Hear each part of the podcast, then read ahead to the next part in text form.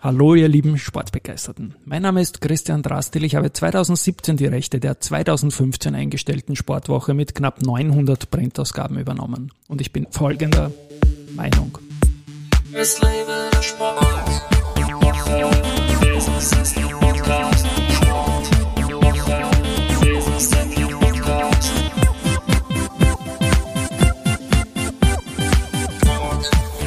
Herzlich willkommen wieder zum Sportwoche Business Athlete Podcast. Mein heutiger Gast ist Christoph Peschek, Ex-Geschäftsführer des SK Rapid, jetzt Geschäftsführer von Blau-Weiß Linz und Donaustädter, wie ich. Lieber Christoph, Servus und herzlich willkommen bei mir im Studio.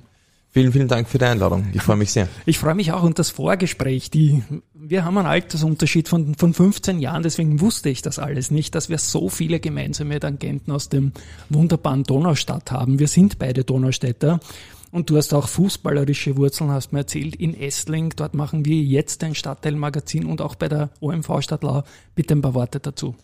Ja, zunächst ähm, freut es mich, dass wir gemeinsam mit Donaustädter sind. Ja, okay. etwas ganz Besonderes. Sportbezirk. Ja, absolut. Na, ähm, bin im Bezirk aufgewachsen, habe dort auch eigentlich durchgängig immer meinen Wohnort gehabt und dementsprechend auch meine unter Anführungsstrichen Fußballerkarriere. Ähm, habe im Nachwuchs bei damals FC ÖMV Stadtlau ähm, gespielt und gestartet, bin dann zum SV Essling gewechselt, wo man unter anderem auch ähm, Meister wurde im Nachwuchs und dann auch mit der Kampfmannschaft aufgestiegen sind.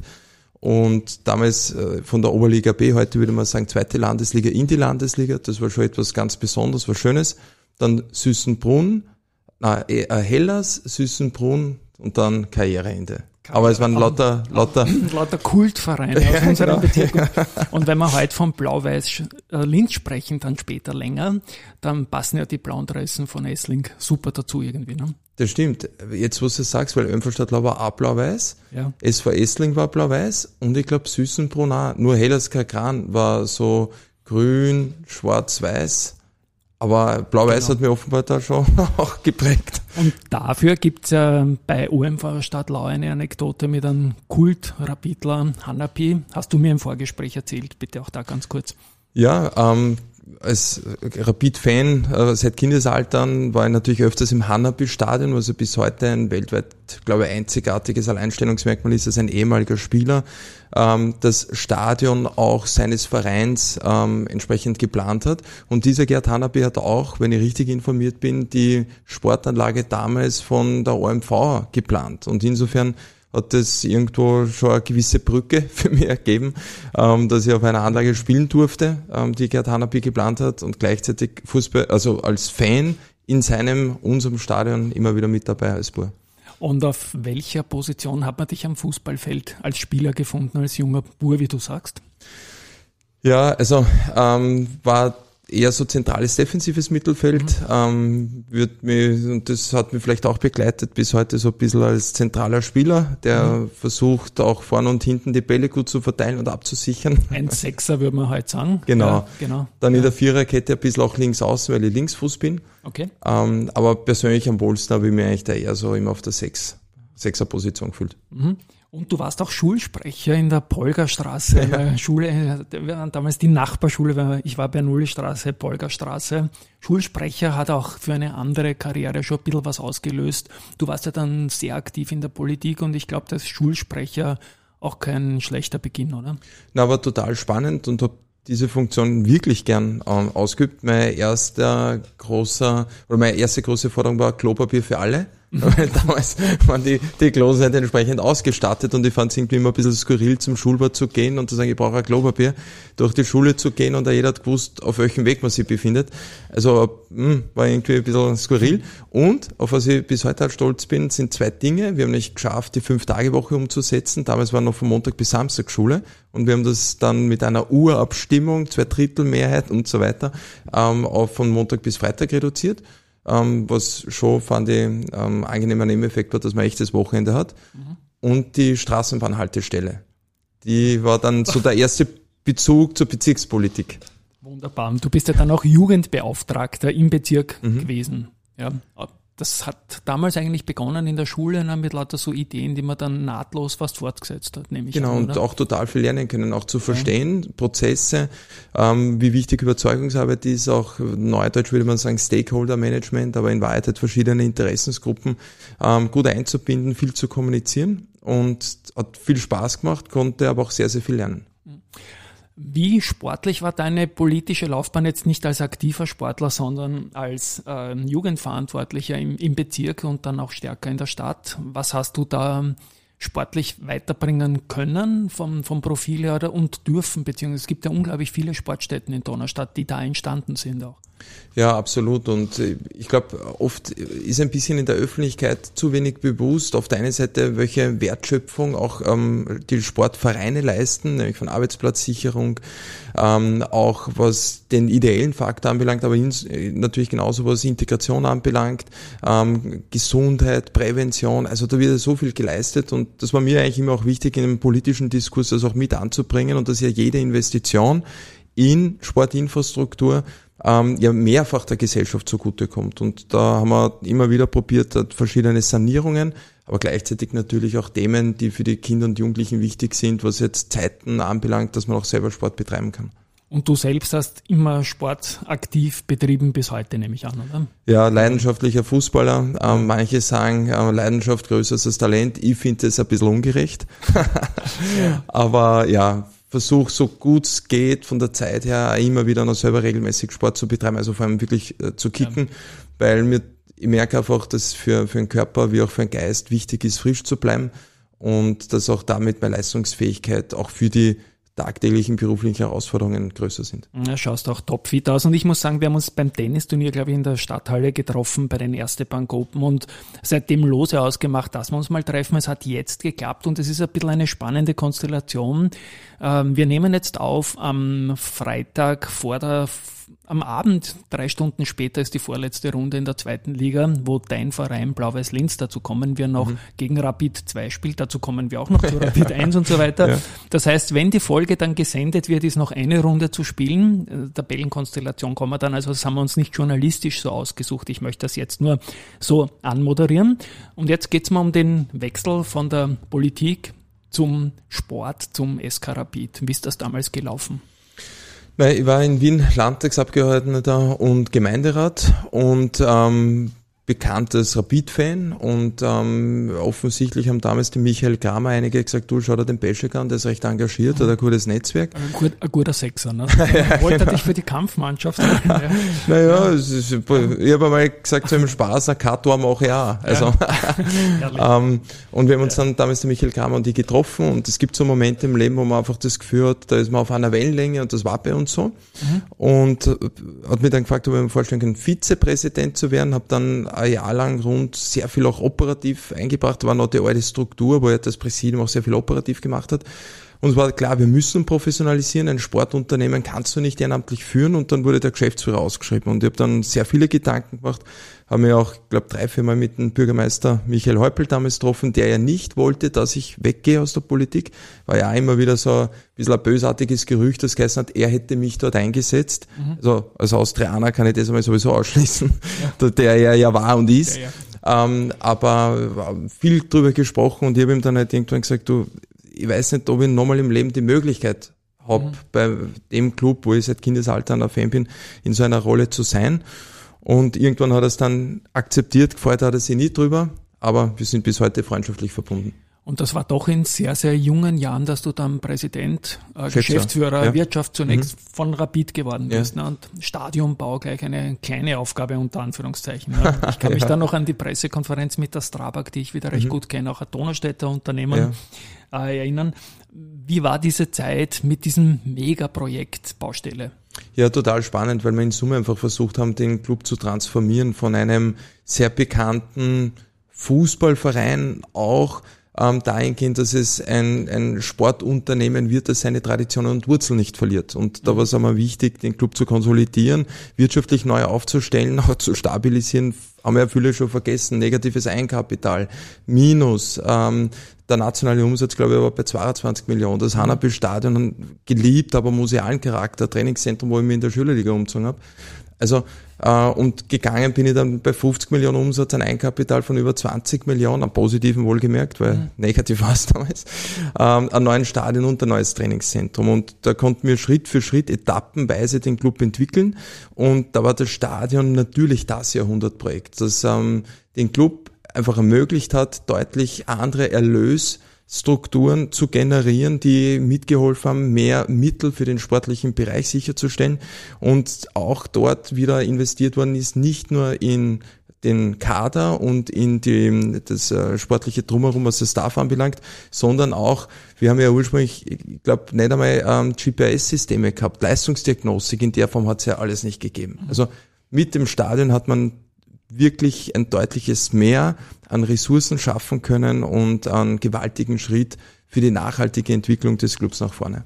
Und das sind so die, die Dinge, die der echte Fan manchmal gar nicht so sieht, den wirtschaftlichen Erfolg. Ne? Absolut. Da blutet manchmal mir als Wirtschaftsmensch auch der, das, das Herz, wenn ich so Nachrichten lese, wenn es um Lizenzvergaben und so weiter geht oder wie man Großinvestoren vielleicht rausekeln will, wie man es bei der Austria gesehen hat und auch in Salzburg ist der verstorbene Mäzen auch nicht immer sehr populär gewesen bei allen Fans und so weiter.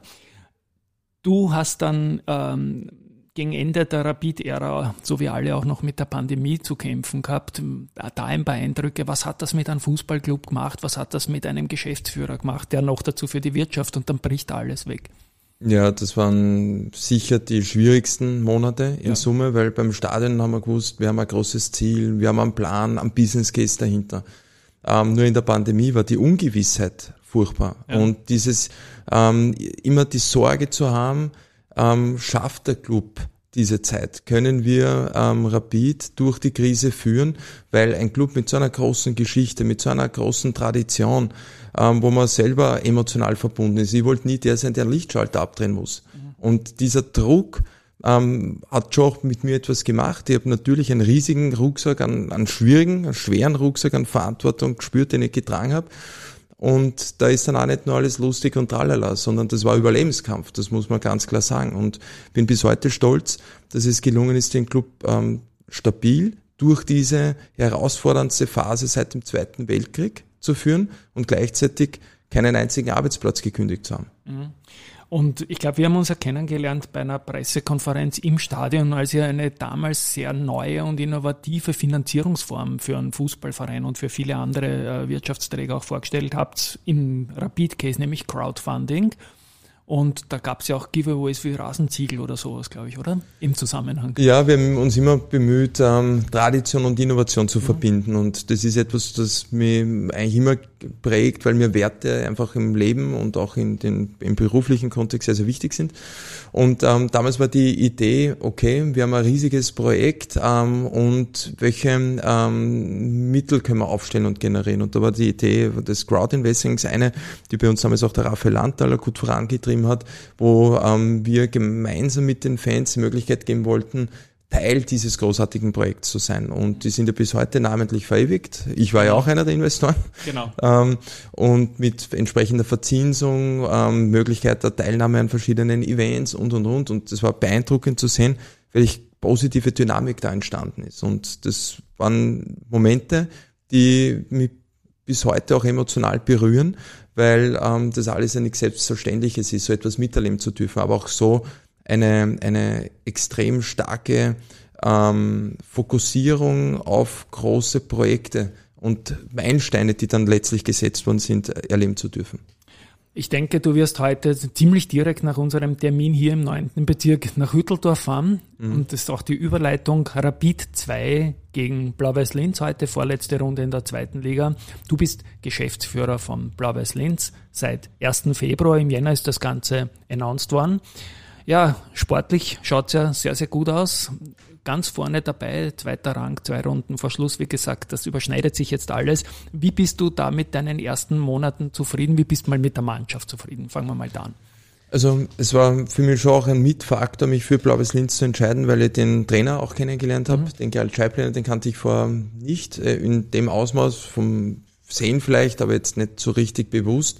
Und aus den Gesprächen habe ich schon auch bemerkt, wie ähm, unter Berücksichtigung der Rahmenbedingungen professionell er auch mit seinem Team äh, alles daran gesetzt hat, dass die Kampfmannschaft funktioniert. Und ich finde, dass die Mannschaft eine hohe Qualität hat, auch einen sehr, sehr guten Charakter. Und insofern ähm, würde ich es der Mannschaft, dem Trainer, natürlich auch den Fans, aber äh, gerade denen ganz besonders wünschen, dass der große Traum des Titels und des Aufstiegs in Erfüllung geht. Wird für den ganzen Club natürlich ähm, einen deutlichen Rückenwind in der Wachstumsstrategie und der weiteren Professionalisierung bedeuten. Aber so hart wie die Jungs arbeiten und so einen tollen Charakter wie sie haben, ähm, würde es mich riesig für sie freuen. Mhm. Und warum glaubst du, holt ein Verein einen Christoph Beschek? Ist es äh, höhere Ziele mittelfristig, geht es um wirtschaftliche ähm, bessere Zeiten und es ist auch wieder ein Stadionbau da. Oder holen wir dich wegen einem Stadionbau? Du bist ja kein Baumeister. Ja? ja, genau. Ich hoffe ja nicht, dass ich irgendwann den, ja. den Ruf als Bob der Baumeister bekomme. Ähm, Wiewohl der auch äh, ein Held für viele Kinder ist. Absolut. Bob der Kinder haben meine Kinder gesungen, glaube ich, ein Jahr lang. Gell? Ja, ja, er ist ein sympathischer Kerl. Ja. Ähm, Wenn es den einen oder anderen gibt, der das auch über mich sagt, jetzt mehr freuen. Na, also Spaß beiseite. Ähm, ist schwierig immer selber zu beurteilen, aber es freut mich in Summe, dass ähm, nach meinem Rückzug bei Rapid sie zahlreiche Optionen auch äh, ergeben haben, viele spannende ähm, Projekte an mich herangetragen worden sind und ähm, auch Clubs aus dem Ausland, ähm, Deutschland und Schweiz waren Themen. Ähm, aber ich denke, dass die Ziele des Clubs sehr klar sind. Man möchte das Stadion natürlich ordentlich in Betrieb nehmen. Man möchte den Club weiter ähm, entwickeln, weiter professionalisieren und im Idealfall in der Bundesliga etablieren. Und ähm, wenn man jetzt so sehr anschaut, rückblickend die rund acht Jahre beim SK Rapid, ähm, dann hat vergessen dann auch manche vielleicht, aber ja auch einige sportliche Erfolge gegeben, zahlreiche Vizemeistertitel, Europacup, ähm, Erfolge mit der Europalig Gruppenphase überwintern und und und. Zweimal im Cup-Finale leider nicht gewonnen, so, aber wir haben sehr öfters gesagt, eine Liga in Europa, wo zwischen ersten und zweiten wirtschaftlich ja so ein großer Unterschied ist, wie sie in meiner Zeit von Rapid zu Salzburg war, ist mir keine bekannt. Mhm. So, aber trotz allem ähm, einige Erfolge, die uns gelungen sind und vor allem auch, denke ich, wirtschaftlich, infrastrukturell, auch in der Positionierung, in der strategischen ähm, Ausrichtung. Ähm, also denke, das werden Überlegungen gewesen sein, warum die Verantwortlichen Kontakt mit mir aufgenommen haben. Freue mich darüber, spannende Aufgabe. Ähm, aber selber ist es natürlich immer ein bisschen schwierig, das zu beurteilen. Zuerst bei der OMV vor, vor circa einer Viertelstunde haben wir den Gerhard Hannaby angesprochen. Äh, euer Stadion wird heißen Hofmann Personalstadion, hat aber nichts mit Steffen Hofmann zu tun. Nein, Nein, ist in dem Fall ähm, Hofmann Personal die Firma, ähm, die ein ganz ein wertvoller Unterstützer des Clubs sind äh, und die das Namen, äh, das Naming Right sich ähm, zugesichert haben oder ähm, entsprechend vertraglich vereinbart worden ist. Ähm, freut mich auch, weil der Helmut Herzog, der Geschäftsführer, ähm, auch ein toller Mensch ist, der den Club ähm, absolut unterstützt und auch mich persönlich, ebenso mit Linzer Generaldirektor Erich Heider, Bürgermeister Klaus Luger. Das sind ähm, starke Personen, die mithelfen wollen, dass der Club sich nachhaltig entwickelt und wie immer braucht sie ein Team. Mhm. Ist ja nie eine One-Man-Show ähm, und bin auch sehr, sehr dankbar und stolz über ein tolles Mitarbeiter- und Mitarbeiterinnen-Team, denn ähm, am Ende des Tages wissen wir aus dem Fußball, ähm, einer allein wird es nie alleine richten können. Ähm, wann wird das Stadion fertig sein? Wir werden es jetzt im Juli übernehmen. Es wird Anfang mhm. Juli ähm, ein Eröffnungsfest geben. Ich wünsche ähm, mir für den Club, aber vor allem auch für die Fans, dass wir Mitte Juli ein, ein schönes Eröffnungsspiel absolvieren können, weil es auch wichtig wäre, organisatorisch nochmal alle Abläufe und Prozesse ähm, unter Anführungsstrichen in einer Generalprobe umzusetzen. Ähm, jetzt wäre natürlich naheliegend die Frage, na, wer wird der Gegner? Äh, kann, mhm. Ist noch offen, auch da sehr offen. Ähm, äh, warum? weil es ein Stück auch daran liegt, Zweitligisten, Erstligisten insbesondere aus Deutschland haben unterschiedliche ähm, Zeitpläne, was die Vorbereitung anbelangt, wer dann auch verfügbar ist. Daher sage ich immer, ähm, wir wollen gerne einen attraktiven Gegner, hoffe aber doch, dass dann eine Stadioneröffnung zu diesem historischen Moment mal in erster Linie kommt, weil man dabei sein möchte, weil man für Blaues Linz ist und nicht nur wegen einem Gegner. Das könnte theoretisch auch der Lask sein oder kommt der nicht in Frage? Na, also ich, ich, ich hoffe, weil es eine ja. Bereicherung für den österreichischen Fußball wäre, ähm, für das Land Oberösterreich, aber auch die Stadt Linz, dass es ein Stadtderby gäbe, ja. ähm, wenn wir aufsteigen. Ich glaube, das wäre wirklich eine tolle Geschichte. Ähm, aber für Eröffnungsspiel ähm, ist es jetzt im Moment nicht der Plan. Ich habe jetzt auf Transfermarkt nachgeschaut, ihr habt 6 Millionen Euro kumuliert die, mhm. die Kampfmannschaft, 25 Spieler. Der teuerste Spieler ist der Matthias Seidel mit einer Million. Wie gesagt, Transfermarkt jetzt Ende Mai 2023. Hast du da Gefühl dafür, wie sehr sich das die Leute anschauen? Im Vergleich ist es auch so, dass der GRK und St. Pölten ähnliche Werte haben, so knapp unter 6 Millionen. Und Liefering, die halt den Konate und den Cameri reinrechnen mit zweimal 4 Millionen, äh, bei 17 Millionen liegt. Ist ja. das wichtig für euch schon, oder? Nehme ich an. Na, zunächst werde ich mal jetzt mit unserem Sportdirektor reden, dass er meinen Pass holen muss, weil genau. dann geht der Transfermarkt vielleicht um 100 Euro auch noch rum. Transfermarktwert. Genau. ähm, aber abgesehen davon, ähm, dass ich das dann entsprechend beanstanden werde, na, äh, Spaß beiseite, ähm, ist natürlich immer wieder ein Thema, grad, äh, schau da mal auch rein und es ist, äh, schon so, dass man natürlich auch als Club eine Vorstellung hat, was ist der, der, der Wert, ähm, der Marktwert, was kann man verlangen etc. Ähm, kriege aber auch mit, ob das sind Berater oder andere Clubs, dass man immer wieder mal reinschaut und mhm. zumindestens, wenn man so will, sich vielleicht ein Stück Orientierung holt. Ob das dann immer gerecht ist und klug ist oder nicht, steht auf einem anderen Blatt Papier, weil da natürlich zahlreiche Leute auch gegebenenfalls mitmischen. Aber trotzdem ist es zumindest ein Stück Orientierung und das zeigt aber auch, dass in der zweiten Liga ähm, einige Clubs durchaus auf Augenhöhe sind. Uh, und das erkennt man jetzt auch in der Tabellensituation, dass es wirklich eine ganz enge Geschichte ist, ähm, wo ich hoffe, dass am Ende der Saison wir ganz oben stehen.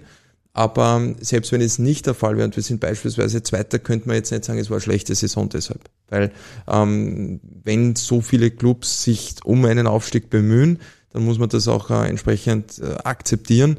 Wiewohl, wie gesagt, alle hart daran arbeiten, dass wir aufsteigen. Sollte es Saison nicht gelingen, dann wäre das Team natürlich in der nächsten. Und das wäre auch das Ziel, wenn wir in der nächste Woche wissen, es ist der zweite oder dritte Platz geworden, ist ganz klar Aufstieg, die Devise nehme ich an, oder? Neues Stadion. Wäre wär ja. Rückenwind, wäre natürlich großartig. Ja. Konkurrenz wird aber auch nicht schlafen. Ähm, muss man dann auch anschauen, wer steigt ab, was entwickelt sich in, in dieser ja. ganzen Liga. Aber wenn es eine Möglichkeit gibt, dann, dann wollen wir sie natürlich nutzen. Aber noch ist ja berechtigte Hoffnung, dass wir es in dieser Saison schaffen. Die Jungs ähm, haben die Qualität, davon bin ich definitiv überzeugt. Und wichtig ist eh, wir müssen auf uns schauen, unsere Hausaufgaben erledigen und dann wird man schauen, was die Konkurrenz macht. Insofern aufgrund der Saisonalität und der Tabellensituation frage ich dich jetzt überhaupt auch nicht nach Kader oder solchen Sachen. Ich glaube, da muss man jetzt wirklich die nächsten Tage abwarten. Aber was mich interessiert, du als junger Fußballgeschäftsführer, junger Fußballmanager blickst sicherlich auch über die Grenzen.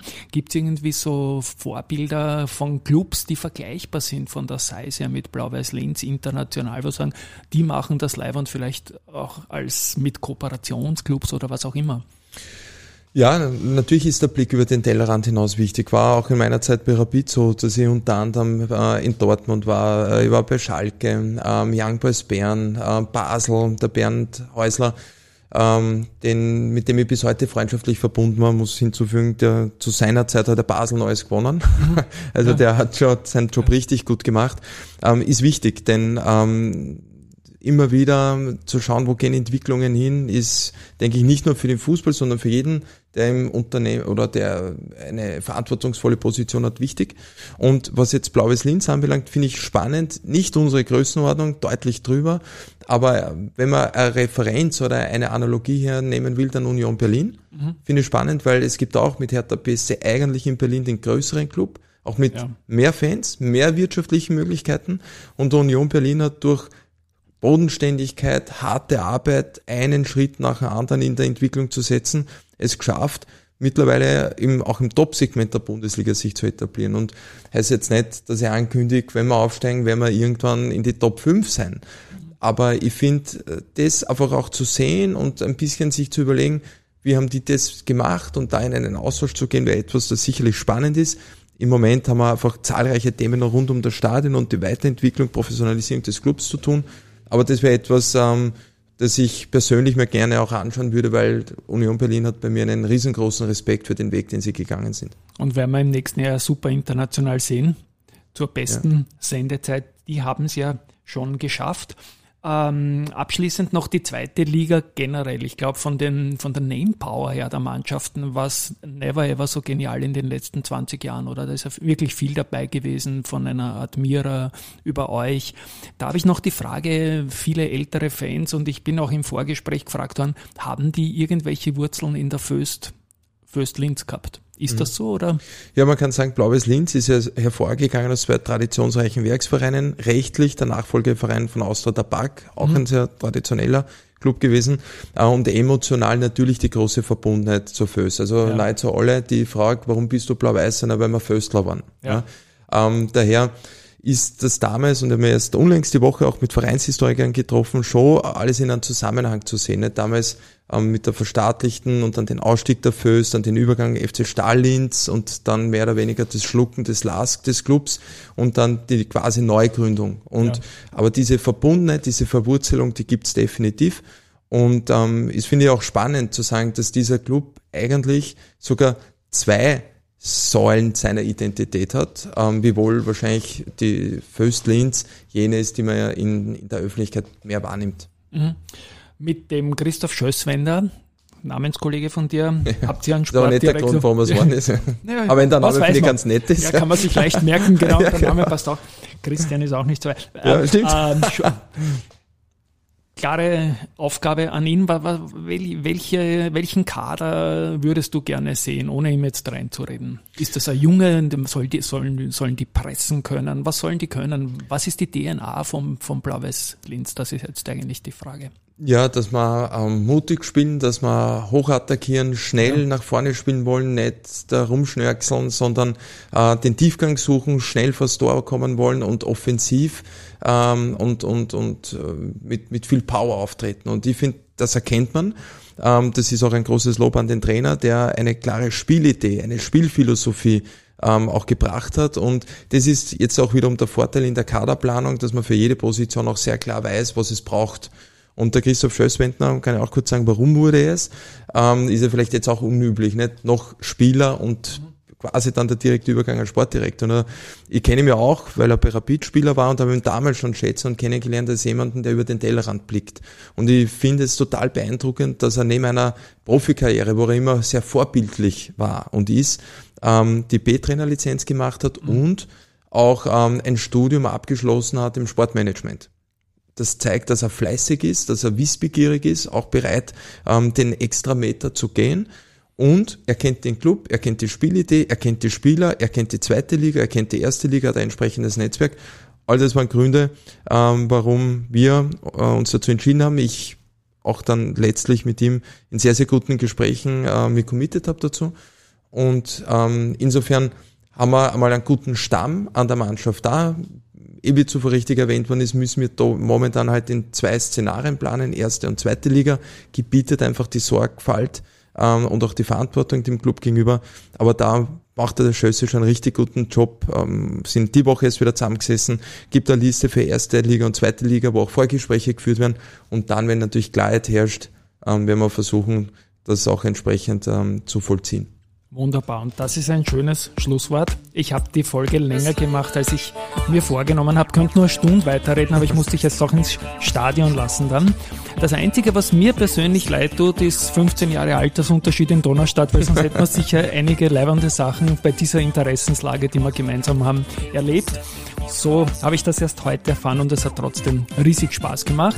An euch da draußen, liebe Hörerinnen und Hörer, für mich war es eine Highlight-Folge und tschüss einmal von meiner Seite. Vielen, vielen Dank, hat mich sehr gefreut. Tschüss und Baba.